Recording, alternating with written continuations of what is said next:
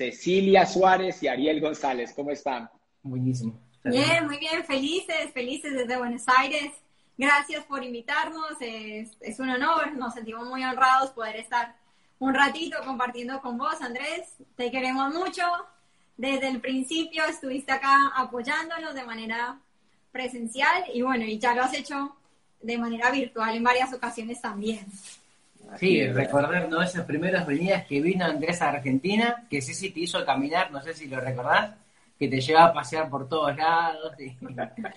Hasta el metro me llevó, hasta el metro creo que me montó por allá a llevar, que, era más rápido, me decía, no, tranquilo, esto es normal, vamos, vamos por aquí. es normal. Es muy normal, sí. Qué bueno, amigos. Bueno, vamos a arrancar, vamos a arrancar yo, yo tengo una pregunta para empezar, que la voy a dividir en dos partes. Primero, eh, digamos, Ceci después Ariel. Y es que sabemos que Ceci vio el proyecto primero, hace ya casi ocho años, lo vio primero en Colombia, y tú te fuiste para Argentina y empezaste a hacer algo del proyecto. Yo quisiera que, que me contaras qué viste, porque cuando yo, yo digo, Ceci, ¿cómo aguantó construir un proyecto cuando no había nada. Hoy todos los argentinos están haciendo fiesta y súper, pero no había nada en Capital. Yo incluso estuve en un seminario de 100 personas en Capital cuando fui la primera vez. Entonces, ¿qué viste, Ceci? Me gustaría intentar entender y que todos lograran ver esa visión cuando tú viste el proyecto empresarial o qué fue lo que pasó en esa etapa que hizo clic para que te aguantaras tanto tiempo. Pues sinceramente a mí me hizo clics la información. Sabes que a mí me, me auspician o me auspicio por hacerle el favor a mi amiga, pero me pasan información, me pasan capitalismo solidario, la magia de pensar en grande, escuela de negocios. Entonces fueron tres libros en una semana. Hay gente que se lee un libro en, en una semana porque no lo podía creer. Y dije, claro, o sea, lees capitalismo solidario, o sea, el impacto que uno puede tener con esto es gigante.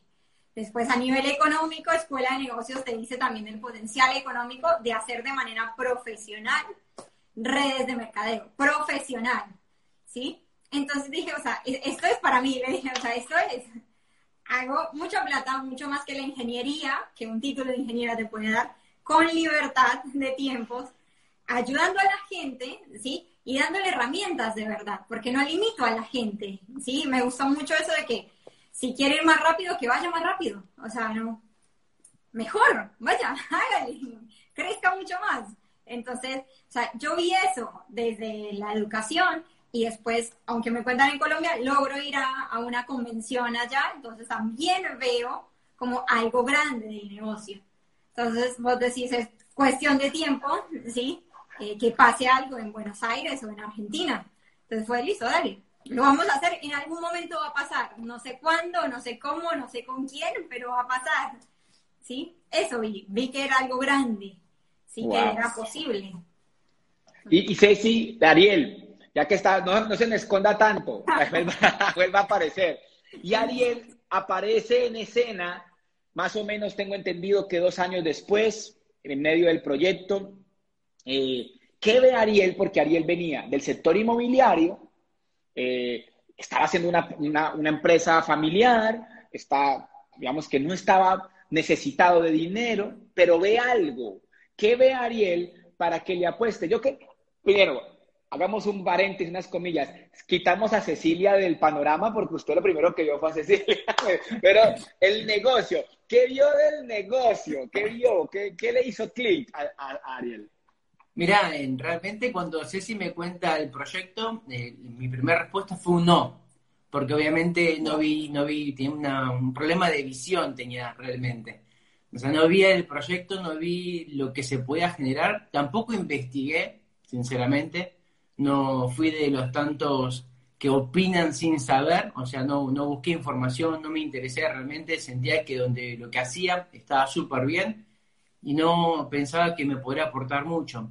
Sin embargo, cuando me empiezo a involucrar en cuanto a la información, escuchar un poco más a otras personas con otros resultados, lo que veo no veo solamente un vehículo financiero, lo que yo encuentro en el proyecto es un impacto social. Entonces, lo que me encantó cuando vi el proyecto y pude dimensionar es, em, es crear una empresa a través de un impacto social. Y lo que yo hacía no generaba un impacto social, lo que yo hacía era simplemente ganar dinero. Y por eso siempre digo, ganar dinero vamos a encontrar muchas formas. El cómo se puede ganar dinero y qué impacto generas en la sociedad, son muy pocas las herramientas que hay. Entonces, desde ese lugar pensaba, o uno puede ser parte del promedio invisible en la sociedad, porque cuando sos parte del promedio sos invisible en la sociedad de alguna manera, o elegís ser diferente y salir del promedio para hacer algo diferente. Obviamente, cuando haces algo diferente, vas a ser cuestionado, te van a apuntar, te van a decir un montón de cosas, pero elegí hacer algo distinto que pueda tener un impacto y pueda dejar un legado a través del tiempo. Eso fue lo que vi, literalmente. Ok. Bueno, amigos, tengo aquí una pregunta tienen la forma de alejar un poquito el trípode para que, o, lo que, donde tienen el celular, para que ustedes queden los dos dentro del cuadro. Si lo alejan, van a poder quedar, eso, van a poder, entre más lo alejen, van a quedar más eh, enmarcados los dos, ¿no? Entonces ahí van a estar mucho más tranquilos para que no, no, no se tape el uno al otro, bueno, y Ariel que se, y Ariel que se ponga la estatura de Ceci, eso, ahora sí quedamos perfectos, amigo. Mira, me, parece, me parece espectacular cuando escucho, aquí hay dos principios muy poderosos, eh, a mí me gusta siempre atraer el saldo pedagógico de lo que hacemos en las entrevistas. Entonces yo digo, ok, Ceci, información. La información da visión, clarísimo. Los libros es Capitalismo Solidario, Escuela de Negocios. Tú nombraste un tercer libro. La magia de pensar en grande. La magia de pensar en grande. Entonces te dieron libros del, del modelo económico, de la corporación y de aspectos mentales para el éxito. Creo que ahí todos los que estén conectados, porque esto no es para divertirnos nomás, esto es para educarnos y para entender. O sea, es, si tú eres nuevo, tú puedes decir, ok, cojo esta información, ya sé, pues se duplica el proceso. ¿Sabes por qué? porque a mí me dieron los mismos libros. Están en la lista de los 12 libros que, que Bobadilla siempre recomienda. Y el libro, a mí me dieron Negocio del siglo XXI como primero, pero yo el que seguí fue Escuela de Negocios, ¿no? Y la magia de pensar en grande estuvo ahí en los 12 que me comentaron. Entonces, ahí es muy importante. Ahora nos vamos para donde Ariel. Ariel dijo algo impresionante. No es, o sea, es mucho más importante en la escala del proceso del ser humano el propósito, o sea, el por qué, qué voy a hacer, el para qué, y no solamente ganar dinero. Creo que estas dos cosas, visión y propósito, dice Miles Monroe, que es un autor que algunos de ustedes conocen, posiblemente los que están aquí conectados no, les, digamos, van a empezar a buscar información, pero Miles Monroe dice que visión más propósito, liderazgo imparable. Entonces, por eso me emocioné cuando escuché la respuesta, porque Ceci dice, la información me dio visión. Y Ariel dice, yo encontré un propósito, no solo ganar dinero, sino impacto social. Entonces encuentro esos dos elementos, visión más propósito, liderazgo imparable. Y eso fue lo que sucedió. Mira, Miles Monroe no se equivocó en esa fórmula. Ceci, pregunta, ¿qué pensabas cuando no había nada? ¿Qué te decías? O sea, Ceci estuvo, hacía megaplanes de dos personas estaba o sea, sola, llegó a Argentina, miraba, yo creo que miraba para un lado, para el otro, a quién le digo, ¿qué pensabas? ¿Qué te decías, Ceci? ¿Qué, ¿Cuál era tu lenguaje interior? ¿Cuántas veces estuviste arriba y cuántas veces estuviste abajo o siempre estuviste arriba? No, fue una fluctuación, o sea, cuando empiezo llegamos de una a un 12%, ¿sí? Porque como suerte de principiante, diría en, otros rubros, como que ingresa, de emoción ingresa gente y los hacemos consumir, ni idea cómo, pero compraron. Eh, pero después fue 9, 12, 9, 12 y así. Y nada, y un 15 y después otra vez 12, 9 y, como arriba y abajo entre el 9 y el 15, ¿sí? Eh, o sea, yo me decía, esto me va a funcionar, o sea, yo lo voy a hacer funcionar. Ya le funcionó a Luis Costa en España, que, o sea, me identifiqué mucho con él porque también extranjero, que se va a otro país, ¿sí? Inmigrante por una u otra cosa, y, e hizo algo gigante, si, si allá funcionó, acá también, esto me va a funcionar. O sea, yo sé que va a funcionar, no me va a quedar grande. O sea, yo lo, o sea, va a funcionar para mí, el negocio va a funcionar para mí. Eso era lo que me decía todo el tiempo. Obviamente, me frustraba, lloraba, me decían que no, que eran caros los productos, después, ¿y cómo como y qué hago? Pero era, yo, yo sé que esto me va a funcionar. O sea, no, me puede quedar grande, decía, no me va a quedar grande y lo tengo que hacer funcionar para mí. Y eso era como un mantra, me funciona, ¿sí? O, si, o me funciona o me funciona, o me dejo de llamar Cecilia. O sea, era la determinación, la convicción de que o funciona o funciona. ¿Sí? Entonces pasaron cosas, pero internamente era eso, era dale, dale, dale, dale, que va a funcionar, dale, dale, dale. Más cerca, más cerca, más cerca, más cerca, hasta que bueno. Empezó ¿Cuánto tiempo pasó? ¿Cuánto tiempo, ¿Cuánto tiempo estuviste sola y cuál fue el peor momento de esa soledad? O sea, ¿cuál fue el peor momento que tú decías, estoy equivocada, Dios mío, ¿qué estoy haciendo? O sea, ¿hubo un momento así? Claro, fue como a los seis meses de ya haber empezado, que obviamente no estaba nueve, doce, quince, y, ahí fue donde empezó como nueve, nueve, esa odisea, porque, o sea, más allá de, del bajón, que es normal, digamos, que subo y baje, era a nivel, digamos, de trabajo, de, de circunstancias, o sea, todo mi entorno no estaba bien. En mi trabajo de ingeniera en ese momento había mucho estrés, mucho lío, obviamente la información ya había transformado mi carácter y ya no me, no me la dejaba montar, como dicen en colombiano, ¿sí? Era como, no, no, no. Y nosotros eh, empezamos a hacer una inversión en alquilar un lugar mensual para hacer espacios donde se daba a conocer la oportunidad, hacer actividades, talleres comerciales y obviamente no teníamos el volumen de gente para poder sustentar ese espacio.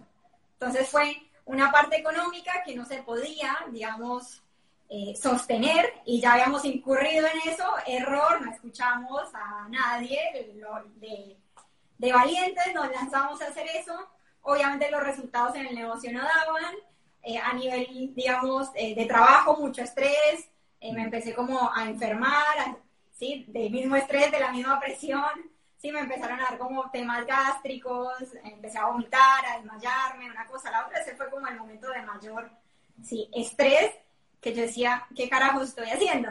Pero después miraba para atrás y decía, ni loca me devuelvo, o sea, es, es, seguir porque en algún momento va a explotar, no sé cuándo, pero va a explotar, ¿sí? En algún momento va a explotar. Sabes, Ceci, yo te admiro muchísimo por eso, o sea, yo digo, wow, o sea, yo recuerdo haber estado con Ceci y Ariel en un desayuno, creo que la primera, la primera vez que fui eran platinos, y, y, yo decía, wow, ¿cómo pudo? Y yo me acuerdo que tú me contabas esa historia, y había una amiga también, Andrea Roa, que estuvo en el proceso por ahí, yo decía, qué interesante, pero aquí viene un principio, o sea, vienen dos que acabo de escuchar que son fundamentales. Primero, los audios aumentan la creencia los audios aumentan la creencia, o sea, la creencia viene de la información y el papel que hace el audio, que son testimonios de las personas, es elevar la creencia. Y Luis Costa, pues claramente fue ese inspirador. Sabes que apenas escuché lo que decía, yo decía, a Cecilia le va a pasar lo mismo. Luis Costa hoy, a pesar de que él no está en, en este plano, su esposa es triple diamante. Solo por el trabajo que se hizo en ese momento fue tan fuerte que después de 25 años son triples diamantes en este negocio. Y solamente por ese trabajo, menos mal, o sea, aquí lo bueno es que tú sí vas a estar todo el tiempo. Y el segundo fue eh, transformar el carácter, transformar el carácter. Ahora, ese esos dos puntos son fundamentales para el éxito. Ahora Ariel, en ese mismo escenario, Ariel aparece. Cuando Ariel aparece, Ceci estaba comiendo lentejas y arroz, o sea, era como que, Dios mío, yo me acuerdo del, cuento de la comida, que, que, esta chica no la vuelva a invitar a comer porque come demasiado. Entonces ahí entra Ariel y Ariel tampoco le tocó pues todo en, en, un momento grande, no, o sea, Ariel arranca en el punto donde va a arrancar la inflexión. Ahí entra Ariel. Ariel, ya tú estás adentro, ya lo viste, ya tienes información. El mismo, el mismo, la misma pregunta. ¿Qué te decías? ¿Qué veías? ¿Lograbas ver las 12.000, 13.000, 14.000 personas en convención? ¿Lograban ver esa visión? ¿Tú lograbas verlo? ¿O cómo era tu visión en ese momento? En realidad nosotros siempre por separado teníamos la visión de llenar estadios de 70.000 personas, de 80.000 personas. No creemos que sea un accidente eso. Eh, realmente siempre tuvimos esa visión y esa meta de llenar estadios, siempre. lo íbamos a hacer porque queríamos hacer un impacto realmente, era algo que está en el corazón y entiendo que cuando está la necesidad y se conecta un corazón con esa necesidad, algo sucede. Y eso fue lo que me llevó con el tiempo. Igual no es que entré y enseguida empecé, sino que fue un proceso dentro mío de, desaprender muchas cosas que, que, me ubicaba en una posición de ego realmente, donde pensaba muchas veces que me puede enseñar alguien que tiene un resultado económico, alguien que no tenía el tiempo, alguien que era todavía empleada en ese caso, decía, ¿qué me puede enseñar a mí que ya tengo una trayectoria, empresa. ya tengo una cierta libertad económica? No digo, wow, pero la tenía, tenía tiempo, entonces me costaba aprender de otras personas en este caso. Entonces creo que eso fue también un tiempo a medida que me fui conectando, pero la visión estaba siempre en tener multitudes de personas y sabemos que todavía no estamos en la cantidad de personas que estamos eh, realmente anhelando y soñando, porque el impacto, queremos que no solamente en Argentina, sino va a ser un impacto mundial. Sabes que escucharte, no puedo dejar de volver a ir al mismo concepto de Miles Monroe, de, de la visión. Él cuenta algo muy poderoso y dice, esto posiblemente, como yo con ustedes puedo hablar de este tipo de temas, la audiencia tiene que intentar entender lo que les voy a hablar. Pero quien pone la visión en el corazón de un ser humano es el creador, es Dios. Y Dios pone esa visión y dice el concepto de la visión, es que no cesa. O sea, si Dios ya puso eso en el corazón de ustedes dos, es porque no va a cesar, o sea, va a ser una realidad, pero hay algo más poderoso.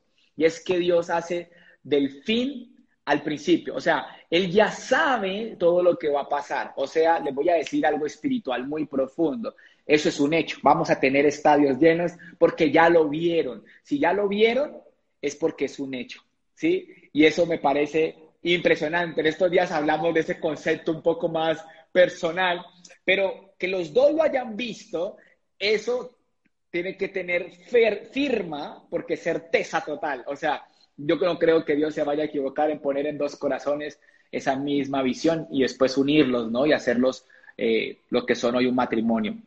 Qué bueno. Y aquí viene una pregunta interesante para los dos, para los dos. Y es, ya tienen la visión, o sea, arrancan, tienen 70 mil, miles y miles de personas en estadio, en tu corazón, y eso lo sostiene la fuerza de seguir trabajando. Argentina es un mercado muy especial. ¿Cuál creen ustedes que es la razón de éxito de lo que se ha vivido en Argentina en los últimos años? ¿Cuál creen ustedes que es esa razón? ¿A qué le acotan? Si ustedes pudieran decir, vamos a analizar un poco, creemos que es esto, ¿no? ¿A qué le acotan, no? Me gustaría entender, porque todos los que estamos de afuera, siempre ha quedado esa, esa pregunta, nosotros decimos, pero ¿cómo hacen? ¿Qué hacen? ¿Qué tienen? ¿Cómo, cómo pudieron darle esa dinámica tan especial? Para nosotros, va, estamos recién conversando, cuando te escuchábamos, queremos que la palabra que simplifica eso es pasión. Es, eh, el argentino es muy apasionado entendemos que el latinoamericano es apasionado. La diferencia es que por distintas cuestiones algunos han, han perdido esa pasión. Pero creo que cuando conectamos con eso y, empezamos a, eh, a, despertar eso, el, lenguaje del corazón se transmite. Más allá de palabras, creo que cuando hay una pasión se conecta con las personas y creo que, que eso es fundamental. Sin más contar que hay muchas personas que son excelentes que son súper profesionales. Y, creo que hay mucho trabajo de por medio, ¿no? Pero, sea, más allá de, lo normal, ¿no? De trabajo, enfoque, en equipo, estrategia, método, o sea, la pasión acá hace la diferencia, ¿sí? Y esa pasión de, de ganar, ¿no? De, de, hambre de éxito. Creo que acá, al menos en Argentina, hay mucha hambre de, de hacer algo grande, de gloria. Sí, yo cada tanto lo digo, me tocó vivir, ¿no? Una parte del mundial, quedaron de segundos y nadie celebraba nada. Yo decía, en Colombia, Colombia queda de segunda en el mundial, eso es feriado, es fiesta, o sea, acá nadie, mi suegro enojado, aburrido, o sea, yo decir, dale, antes alegrate, no, no, no. Entonces, como que e, eso internamente que de pronto no identifican el que es argentino porque ya su naturaleza, hace también una diferencia, ¿no? Esa hambre de ganar, de ser el mejor, de ser bueno, ¿sí? Wow. Hace una diferencia importante. Es una cosmovisión muy marcada, ¿no? Y la vemos en el deporte. Y tú decías, nosotros no solamente celebramos con un segundo lugar, quedamos en octavos en un, en un, en un mundial y fue una fiesta total, salimos a celebrar como nunca, como si hubiéramos quedado campeones. Y, y, y creo que eso es la, la gran diferencia. Sabes que cuando veo las palabras claves que han venido saliendo, sale visión, propósito, creencia, carácter y aparece este elemento fundamental que es la pasión. Y para todos allí como, como eh, ejercicio pedagógico, eh, hay una pregunta si la pasión, eh, digamos, nace, sale de mí así de manera natural o yo la puedo gestionar. Y como toda emoción, yo la puedo gestionar, como todo estado emocional, porque la pasión es un estado de ánimo, yo la puedo, yo la puedo impulsar. Y creo que ahí hay una gran enseñanza para todos. ¿Y qué creen que no es tan bueno de Argentina? O sea, porque claramente todo es, si uno habla, vamos a hablar solamente de lo positivo, pero ven, ¿qué, qué, qué no es tan bueno? ¿Qué no es tan bueno de Argentina? Yo creo que es un, alguien que puede comentar muy bien, una gran observadora esa, Cecilia. esa, digamos, e, esa pasión de, de, hambre de ganar mal dirigida ya te lleva a, a un ego de que es amigo, baja, acá le decimos bájate del pony, bájate del caballo, o sea, se, se, te subió. Esa una y a la par es muy emocional. Es como, yo antes le decía a Ari, ¿no? Claro, es bipolar la gente, un día sí, y al otro día están deprimidos, digo, no, no sé, no, no, no sé qué esperar. Entonces, fue un proceso también. Interesante, ¿no? Conocerlos, conocer en el caso tuyo, conocer la idiosincrasia del argentino, ¿no? Y en el caso de Ariel como líder, pues reconocerlo, porque ya está adentro, ¿no? Es más complejo estando adentro.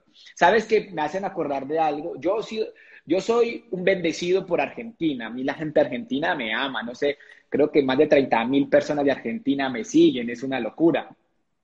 Y hay algo que me ha sorprendido y es que ellos se sorprenden mucho, tengo como la duda y quisiera que ustedes me ayudaran a entender, porque yo posiblemente contesto el teléfono, yo estoy pendiente de todos, yo soy muy servicial y ellos lo ven como con mucho aprecio. Entonces creo que es una cuestión de que ellos valoran la humildad por lo mismo que se carece, es como lo que percibo, o sea, como carecen, cuando la ven en alguien, pues dicen, no quiero decir que yo sea humilde, no, yo tengo unos grados de humildad pequeños, pero hay una diferencia entre lo que posiblemente tiene un argentino y lo que, lo que tiene de pronto un colombiano. El colombiano es absolutamente servicial para la gente. No sé si estoy equivocado, ya que ustedes me puedan ayudar un poco con ese contexto, de, porque yo lo vivo, lo vivo constantemente. Sí, sí, o sea, es, es cierto, o sea, interpreto como que nos falta un poco de humildad por lo que entiendo que estás diciendo. que no sé por qué nos conocen así en el mundo, ¿no? Pero creo que no son sí, así. Pasa. ¿no? No, no, no, son así porque yo fui, yo he ido muchas veces y, y, son espectaculares seres humanos, pero sí está esa, como esa cosmovisión afuera de que el argentino tiende a eso, ¿no? Sí, porque es que, o sea, yo analizando un poco más, pasa que acá la gente es muy directa con el hablar. O sea, el colombiano, el latinoamericano, ahora estamos hablando con mucha gente de México, de Chile, como que adorna más las cosas, entonces cae como, como más amable, ¿no? Ah, Por decirlo okay. así, el argentino es un poco más directo en todo, entonces ahí es donde dicen, ah, no, no es como tan amable, es, No es como tan- Muy directo. No, es, tan político, exacto. No, y el colombiano es espectacular en eso, pero esa es su, ma- como siempre su mayor virtud es su mayor defecto. Nosotros nos pasamos de políticos a corruptos. Sigamos. No voy a decirlo. Voy a decir acá algo importante. Yo he visto trabajo. Yo he visto que Argentina trabaja. Ustedes son trabajadores, hacen, le, trabajan bastante. ¿Qué, ¿Qué creen ustedes de ese trabajo duro? ¿Qué es lo que en estos siete años, ocho años que ya lleva Ariel, Ceci, Ariel seis años, que han visto qué es lo que mejor funciona del punto de vista del trabajo, sin entrar en técnica, pero qué es lo que han visto que ustedes dicen, hemos visto tantos grupos, hemos visto pasar gente y hemos visto estas formas de trabajar y hemos visto este resultado, porque el network marketing tiene esa, esa, esa condición, o sea, eh, nos hace soñar, nos hace vibrar, pero si no, si no ponemos la acción, no hay resultado, ¿no? Y esa acción, ¿qué han visto ustedes? ¿Qué es lo que ustedes creen que es lo que funciona? Yo creo que acá en Argentina y creo que en el mundo es, de alguna manera, al hacer constantemente todos los días, creamos lazos de amistad. Y sabemos que los que se quedan son los que realmente construyen esa relación. Entendemos que cuando uno crea relaciones fuertes, hay equipos fuertes. Y eso hace la diferencia. En el constante de estar todos los días trabajando, porque estamos todos los días buscando a quién más podemos ayudar, eh, creo que termina generando un impacto y eso termina construyendo una solidez. Creo que eso fue una característica de, nosotros y, también en un punto cuando vino la pandemia fue un shock también importante, porque estamos acostumbrados a estar juntos, a asociar, estar siempre eh, bueno, ustedes pueden ver en la historia de más de uno cómo estamos constantemente con equipos, con amigos, compartiendo, disfrutando, porque para nosotros no, ya no, no pasa a ser un trabajo, sino pasa a ser como una parte de nuestra forma de vivir, porque lo elegimos, no, no es que estamos obligados, elegimos hacer esto y eso es lo que siempre digo, nosotros elegimos hacer lo que hacemos porque crea algo tan, tan, tan importante, ¿no? Sí, y otra cosa que hemos ya visto en estos ocho años es conectar a la gente con los libros de los fundadores de la empresa, de Amway. Porque mm. network marketing hay un montón. Y también nos pasó y le pasó a Colombia y es algo que está pasando que empresas como esta enamoran a la gente del sistema de redes de mercadeo, pero no de los principios y de los valores de la empresa como tal. Y después llega algo que dice que es mejor que lo que tenemos y ¡pum! Un montón de gente que no había captado que al menos esta compañía de redes de mercadeo como tal, o sea, está basada sobre principios y valores y primero está la persona antes, ¿sí? Del rédito económico. Sí, creo que eso es clave. Si uno lee los libros de Rich y Jay, dice, me quedo, o sea, me quedo porque acá hay mucho más que solo plata. Acá hay trascendencia, acá hay legado, ¿sí? Acá hay un impacto real, ¿sí? Y no como otras compañías que te ofrecen, incluso a nosotros nos ofrecieron 10 mil dólares para pasarnos a otra empresa y nos ponían 200 personas. Y es como... Imagínate, increíble. Pero, ¿sabes? Sabes que estás diciendo algo impresionante, o sea, vuelven y me encanta, yo estoy eh, apasionado con esta entrevista, creo, o sea, se me nota, porque es que han dicho cosas muy valiosas, parecen muy simples, para ustedes son muy naturales, o sea, lo están diciendo porque son sus convicciones, están dentro de ustedes, pero han dicho cosas muy poderosas. O sea, la asociación está, Rich DeVos habla de las tres A para, digamos, claves de este negocio y habla de la atmósfera, habla de la asociación como esa palabra clave dentro del éxito de este negocio. Y después aterriza Ceci hablando de los libros de los fundadores. O sea, ella dice los libros de los fundadores. Y ahí él dice asociación. Todos los que estemos aquí conectados, creo que son eh, consejos que podemos tomar de una. O sea, listo, vamos a leernos sencillamente Rich, vamos a leernos Capitalismo Solidario, Una vida emprendedora, créelo, vamos a leernos los libros, además que los podemos conseguir. ¿Sí? Y con eso estamos protegiendo nuestro negocio. O sea, con eso protegemos nuestro negocio, porque si no los educamos de manera correcta, pues a cualquier negocio se van a ir, porque creen que lo poderoso es, el, es el, la industria, el modelo de negocio, y no entienden que lo poderoso es la visión de la corporación, o sea, confunden. Ahora bien, el concepto de asociación, pues ahorita pues ya nos estamos inventando formas, ¿no? Ponemos música en el Zoom, ya en estos días estuve en un Zoom que me encantó, para capturando ideas de, asociación, ponen música y van bailando y van mostrando en las pantallas a las personas. Y si tú estás quieto, pues tú empiezas a bailar apenas te muestran. Y crea algo ahí, ¿no? Y también hablar con ellos, preguntar. Creo que nos toca reinventarnos. El ser humano nos toca reinventarnos, pero eh, es vital lo que hemos hablado, ¿no? La asociación y la información de calidad, digamos, del punto de vista de los fundamentos, ¿no? De la compañía. Entonces, esas dos cosas son las que ustedes consideran eh, que, digamos, han sido importantes en el trabajo, ya en el hacer, asociación y la información de los fundadores. Creo que es muy importante. ¿Cómo ven el negocio hoy? ¿Cómo ven el negocio hoy? ¿Cómo lo sienten y para dónde creen que van? O sea, ¿cómo están hoy? ¿Cómo lo ven hoy? ¿Y cómo ven el futuro de nuestro, digamos, de este proyecto empresarial, específicamente el negocio de Amber? Nosotros con los chicos, porque no es una visión nuestra, sino es algo de con todos los chicos que estamos viviendo, es ver que se viene algo muy grande. Porque antes lo sabíamos hacer de una manera, hoy lo sabemos hacer con las dos piernas, que es lo que tanto estamos diciendo. Antes era solamente presencial, pero hoy es presencial y virtual. Y creemos que con esas dos piernas el impacto que se va a generar va a ser mucho más grande. Antes solamente podíamos llegar a Argentina, hoy ya podemos llegar a Chile, ya podemos llegar a México, podemos llegar a Colombia, podemos llegar a muchos países. Entonces creemos que lo que se viene ahora realmente es lo más impactante y que los que se quedan a vivir este cambio, este proceso, seguro van a ser las próximas personas que van a hacer historia dentro del mercado.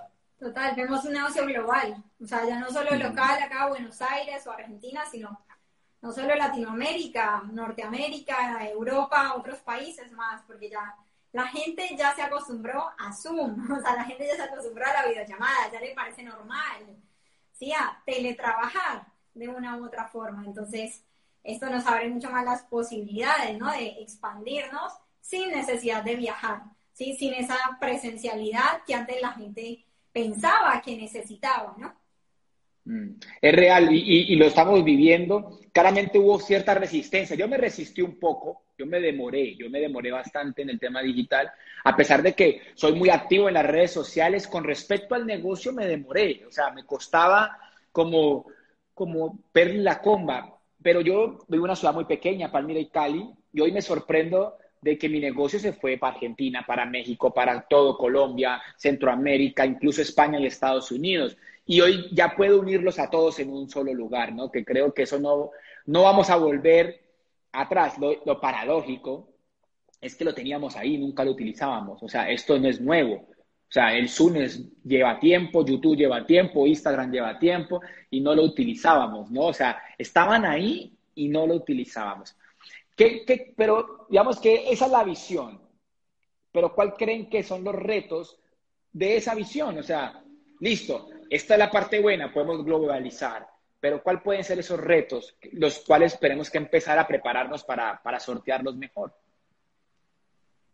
Qué gran pregunta, ¿no? una es que, o sea, el tema de la virtualidad te lleva más tiempo conectar con la persona y generar una relación y un vínculo.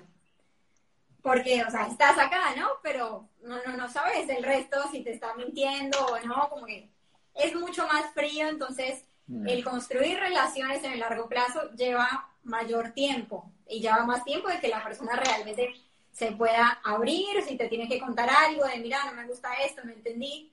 Sí, eso o sea, va a llevar tiempo y, a los líderes nos va a hacer trabajar mucho más la paciencia, ¿no? Los que somos mm. coléricos, ya, dale, todo ya. Sí, o sea, entonces, un, o sea, un, un, punto a trabajar o desafío es ese, las relaciones en general llevan tiempo y virtuales mucho más. Mucho más. Eso por un lado principalmente. Después es que sí, vamos a volver en algún momento a algo presencial, que van a ser las dos. O sea, ya se está viendo en Estados Unidos que es presencial y se transmite también.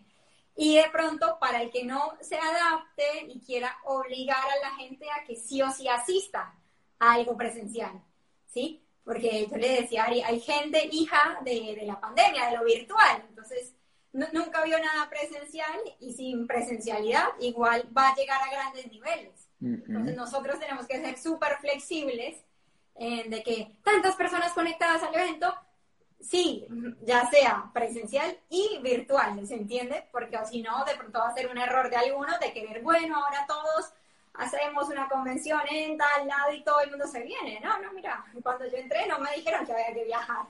Me dijeron que era por Zoom y que todo era por Zoom y ya está, o por algún link que me pasen para un evento ya, digamos, mucho más grande. Entonces creo que esos son los desafíos principales. Sí, que, que, la, que la adaptabilidad sea, o sea, cuando volvamos posiblemente seamos más flexibles en ese contexto, porque es real, hay muchísima gente, en un año se auspicia demasiada gente, y hay demasiada gente de la época de, la pandemia. Y dijiste algo increíble porque hoy lo viví, hoy me llamaba un socio de Argentina que contacta gente en México y ya ha auspiciado varios, y, y me decía eso, me decía, siento que el vínculo no lo logro, como que las respuestas son, ajá, sí, pan, y, medio hacen, pero, pero no los puedo leer, ¿no? O sea, no es tan fácil, ¿no? Y creo que esa es como, como la parte más, más compleja, ¿no? Del, del tema. Ahora bien, me gustaría meterme en un aspecto un poco más humano. Y es, el negocio es un negocio de liderazgo, ¿sí? Es un negocio eh, que, el, que, el, reto está en ser capaz de conectar, de crear comunidades, de crear organizaciones. ¿Cómo ven ustedes ese rol del líder? ¿Cómo, cómo se sienten hoy? ¿Y cómo, qué han, qué han aprendido de liderazgo? ¿Cuáles son sus mayores aprendizajes del liderazgo en este proceso? Cuando ya ven, ya han visto crecer grupos, tienen líneas ya tienen líneas que son independientes y, empieza a pasar todo un fenómeno, porque esto es una escuela real de liderazgo, aquí uno se aprende bien cómo es que es el tema. ¿Qué, qué, enseñanzas hay hoy desde el punto de vista del liderazgo?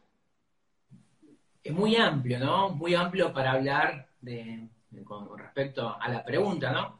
Una de las cosas que aprendimos es que, no, que obviamente no sabíamos nada, todavía seguimos aprendiendo, eso está claro, si vos me agarrabas hace tres años atrás, seguramente mi respuesta hubiera sido otra. Hoy, obviamente, en tres años de experiencia y de equivocarnos también bastante, eh, nos ayudó a, crecer mucho en el liderazgo, crecer también en entender más a las personas. Uno habla de empatía, uno a veces lo transmite de una forma política, pero a veces no la terminamos de entender a la otra persona.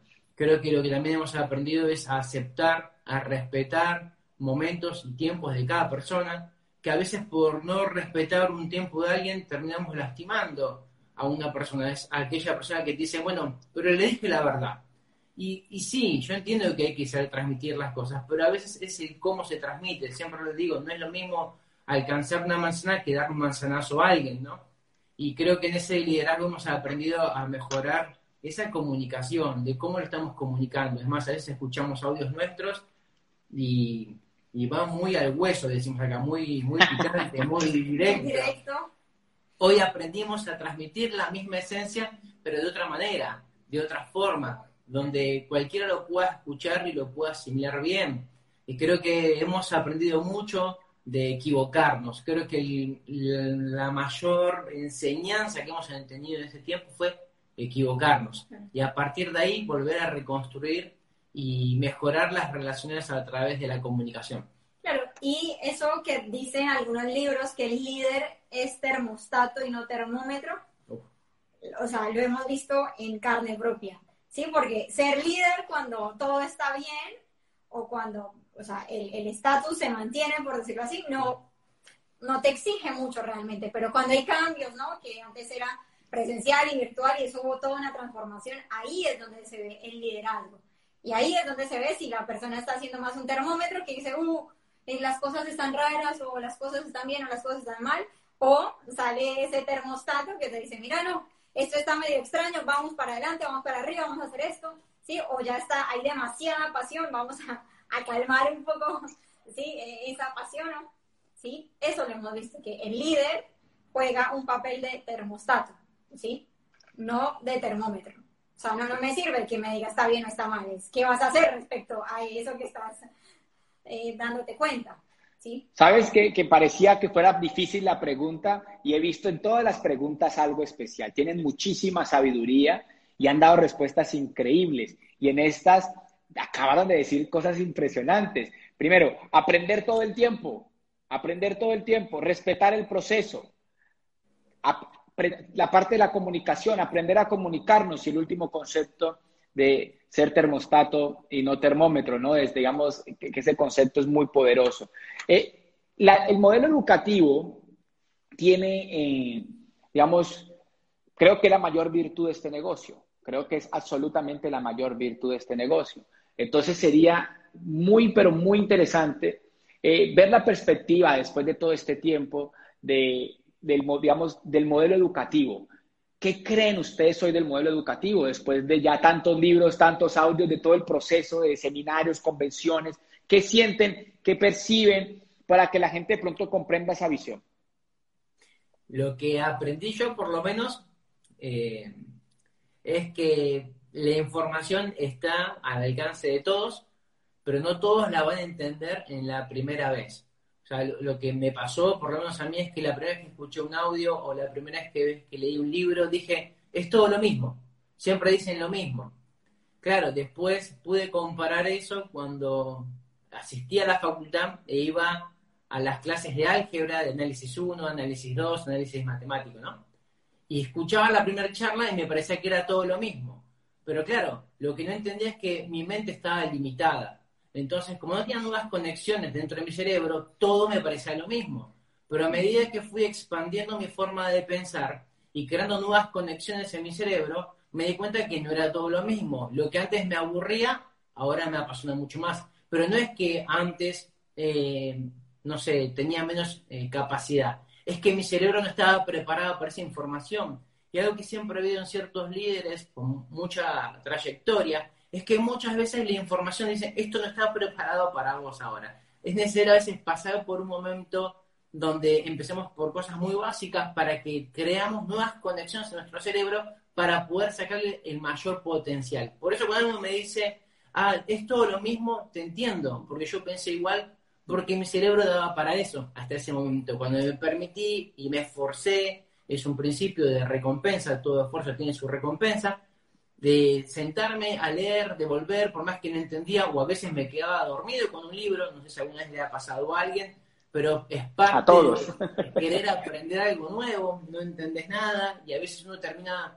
dejando que la mediocridad de uno termine gobernando y dejamos el libro a un costado, donde no estamos dando cuenta de que estamos creando un hábito en ese momento. Pero creo que cuando realmente nos ponemos y nos reinventamos y volvemos a agarrar la hojita y volvemos a repasarla, no nos damos cuenta de lo que estamos creando dentro de nuestro cerebro, que son nuevas conexiones. Y cuando eso empieza a pasar, lo que para mí antes era escaso o era aburrido, hoy termina apasionándome y empiezo a ver cosas que antes no veía. Creo que eso es algo súper potente del sistema educativo. Creo que en, ninguna universidad te preparan de esa manera, te enseñan de esa manera, y creo que eso es algo súper importante porque son personas con resultados que te terminan contando cómo hacer más rápido tu etapa de aprendizaje, ¿no? Creo que eso fue en, en mi punto de vista, no sé vos cómo viste. Sí, eso desde la parte, digamos, de desarrollo personal. Después ya a nivel de negocio, es una palanca tremenda. Sí, digamos, este vivo lo va a ver mucha gente después que ha grabado. Sí, mucha gente va a poder absorber información. O sea, y no vamos a ser nosotros los que estemos en casa por casa contándole a la gente lo que hemos aprendido. Sí, entonces es la posibilidad de que de hacer mucho más masiva la información para que el que está abierto, como decía Ariel, el que está predispuesto, la aproveche y se transforme. Y obviamente, como es un negocio de liderazgo, entre mayor liderazgo la persona vaya desarrollando, desarrollando obviamente las posibilidades de facturación, que al final es por lo que nos pagan, ¿no? Porque muy lindo leer y todo, pero si, si no hay resultados, pues, o sea, sigue filosofando, mi amor o sea, no va a pasar nada. Entonces, entre mayor facturación hay un mayor resultado también. Entonces, es, es, una palanca de construcción porque uno solo no puede. O sea, un evento de los que tenemos te conecta a personas de toda Latinoamérica, ¿sí? Algo que no podías hacer en otro momento. O sea, no podías viajar y hablar con cada uno, por ejemplo. Sabes que es súper valioso. Aquí volvemos y capturamos y, y, veo que son eh, es impresionante porque ustedes dos son un complemento increíble. No sé qué tan conscientes sean, pero siempre está como el otro lado, ¿no? La otra cara de cada cosa. Siempre está eh, la otra, el uno ve lo profundo, el otro ve, el, digamos, la super, digamos, la más superficie, el otro ve la forma, el otro ve el fondo, uno ve, sí, como la parte emocional, el otro ve la técnica, y, y son un complemento increíble. Acaban de decir dos cosas muy poderosas. Entonces, uno es la capacidad del modelo educativo para, la, para generar facturación, o sea, utilizarlo como apalancamiento. Y el, el que dijo Ariel es muy poderoso y me hiciste reflexionar mucho, ¿sabes, Ariel, con lo que explicaste? Porque de pronto no entendemos y eso nos pasa a todos los que entramos. Mira, yo, yo llegué a este proyecto empresarial y yo creo que a todos nos ha pasado. El grito, el aplauso, la efusividad de más, uno siente eso ridículo, eh, el tema del abrazo en siempre los saludos. O sea, hay una cantidad de cosas que rompen con mi, con, con mi proceso natural del que yo traía. A mí me pasó lo mismo. Y esto le pasa al 90%. O sea, yo no creo que nadie llegue a este proyecto dispuesto a gritar y a emocionarse y a escuchar lo mismo y a hacer como, como, a todo eso que vivimos. Y usted me gustó mucho el concepto de permitirle al cerebro como empalmarse, ¿no? Como ajustarse a, a, este nuevo concepto, ¿no? Eso sería, pues, digamos que le hemos dicho desaprender para aprender, es el concepto que has planteado. Y me pareció muy interesante porque me hiciste reflexionar sobre eso, ¿no? O sea, como, como, como a veces uno llega y quiere que la gente ya la pille y entienda y como que le guste, pero no le va a gustar. O sea, raro es que le guste, no le va a gustar, ¿no? Y eso me parece, y no es porque no sea inteligente, es porque definitivamente viene de otra, de otra asociación, de otra información, de otro proceso.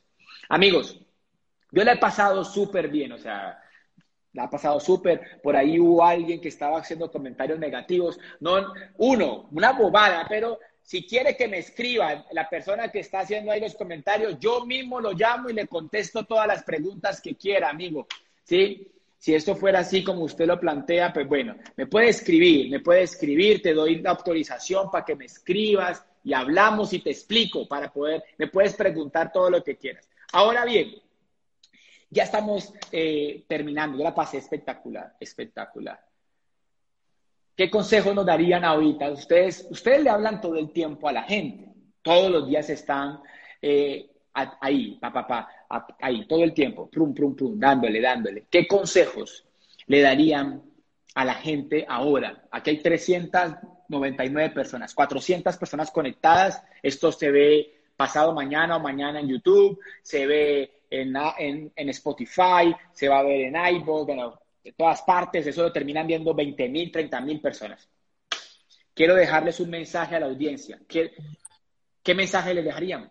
Cada uno un mensaje que nos sirva, que, no, es motivación, sino visión, que ven, que nos dirían para terminar.